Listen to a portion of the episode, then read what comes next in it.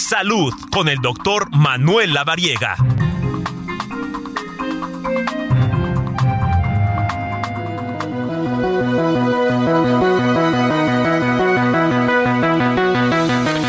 Bueno, pues son las 3 de la tarde con 39 minutos. Ya está aquí en cabina, como cada fin de semana, mi tocayo, el doctor Manuel Lavariega. ¿Cómo estás, tocayo? Tocayo, un gusto saludarte, a toda la cabina también, por supuesto, y al auditorio. Muchísimas gracias. Oye, se vienen, y ayer lo platicábamos, ¿no? Digo así a manera muy general, pero vamos a entrarle hoy de lleno al tema. Eh, pues se viene una temporada difícil, temporada invernal, que hay que saber. Se viene esta temporada donde aumentan los casos de influenza. Ya hemos visto casos en estos días. Ya están empezando a llegar los primeros de la temporada y por eso es importantísimo pues platicar un poco de la vacuna, saber que la influenza es una infección viral que puede generar una complicación grave y que puede llevar incluso a hospitalizar al paciente y en algunos casos también pues puede tener cierto grado de fatalidad. Por eso es importante vacunarse. La vacuna nos sirve para reducir estas probabilidades de contagiarnos o de desarrollar la enfermedad grave o alguna de sus complicaciones. No quiere decir que si nos vacunamos no nos va a dar influenza, pero sí quiere decir que podemos disminuir considerablemente el riesgo de complicaciones. Y es importante tener en cuenta que es una vacuna que se aplica cada año. No quiere decir que si me la apliqué el año pasado estoy cubierto este año. Cada año va cambiando. Y es importante tener en cuenta la sugerencia de vacunación que justamente empieza en este mes y se extiende incluso hasta marzo del próximo año para poder estar, vamos a decirlo así, protegidos y cubiertos. Sí, totalmente. Y ahora más que, nunca porque pues se confunden y ayer lo comentábamos los síntomas entre COVID, influenza, un catarro común. Gripe o catarro común, ¿no?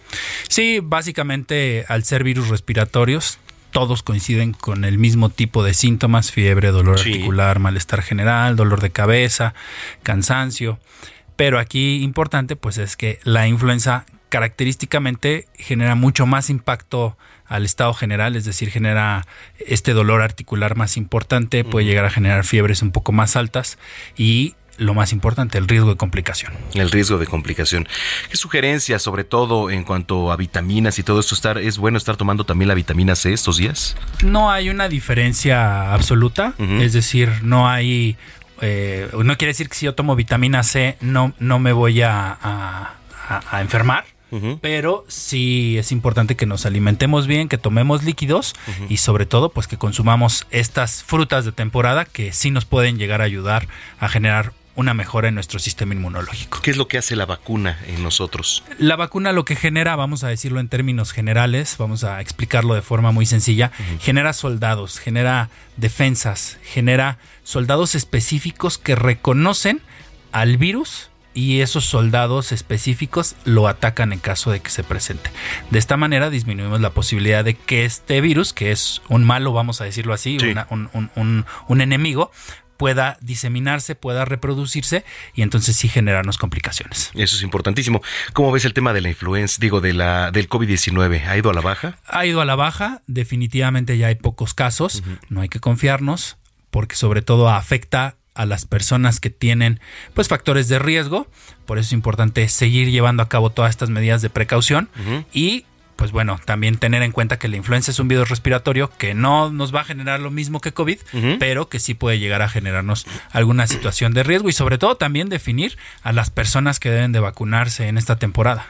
Ahora, y ahorita aprovechando que, que decíamos todo esto, el tema de no automedicarse también, porque generalmente si nos da gripe o eso, ya estamos acostumbrados a, ¿sabes qué?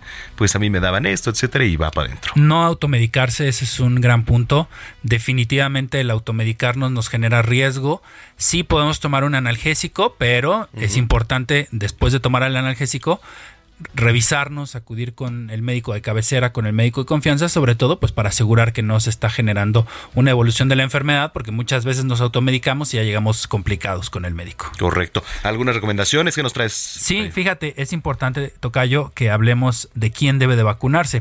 Idealmente todos tenemos que vacunarnos, solo que, pues bueno, en las unidades de salud, en las unidades de medicina familiar, en donde se está aplicando la vacuna, se da preferencia a los niños y a las niñas de 6 meses a 4 años, 11 meses de edad, al igual que a adultos de 60 o más años.